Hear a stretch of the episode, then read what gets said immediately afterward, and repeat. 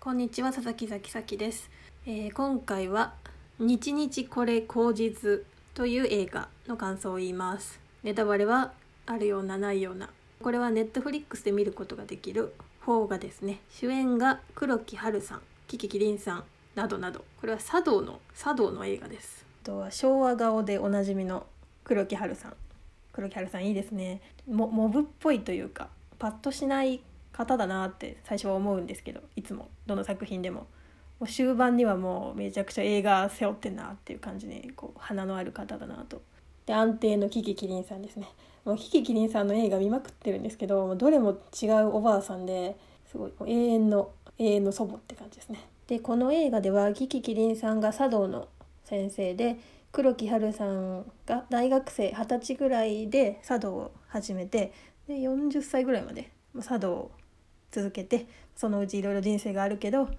いつも茶道が共にあったという感じの話ですね。いやーなんかそうですね。クールジャパンっていう感じでした。なんか見終わった後にこうああ日本に行ってみたいって思いましたね。まあいるんですけど。こう自分の中の外国人がすごいジャパンは最後だねっていう感じでした私はまあ高校の時になんちゃって茶道部だったので茶道は一応やったことはあるんですけどもう本当に浅い浅々しい茶道抹茶美味しい和菓子美味しいみたいなまあこんな感じで手順踏んで「ほい!」みたいなまあ感じだったんで何も残ってないんですけどこの映画の中では本当に茶道の基礎の基礎からあこんな練習をするんだなとかがこんな細かいことまで、まあ、め面倒って思いつつもこう茶道とか華道とか、まあ、あとバレエとか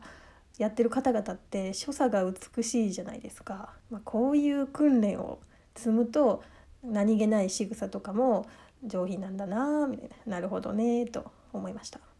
映画でそうですね注目してほしいのはあの音がすごくいいという、まあ、多分ちょっと疲れてる時とかめちゃくちゃ眠い時に見るとこうすやーっと眠れてしまいそうなくらい、落ち着いた映画なんですけどすごいいいヘッドホンでいい音質で聞くとこうなんか細かい音がすごくてなんか例えば主人公がお湯の音と水の音が違うみたいにこう分かるこう発見するシーンがあるんですけどもうその時のもう細やかなの違いをですねあなるなるほど違う気がするみたいな風に一緒に感じたりとか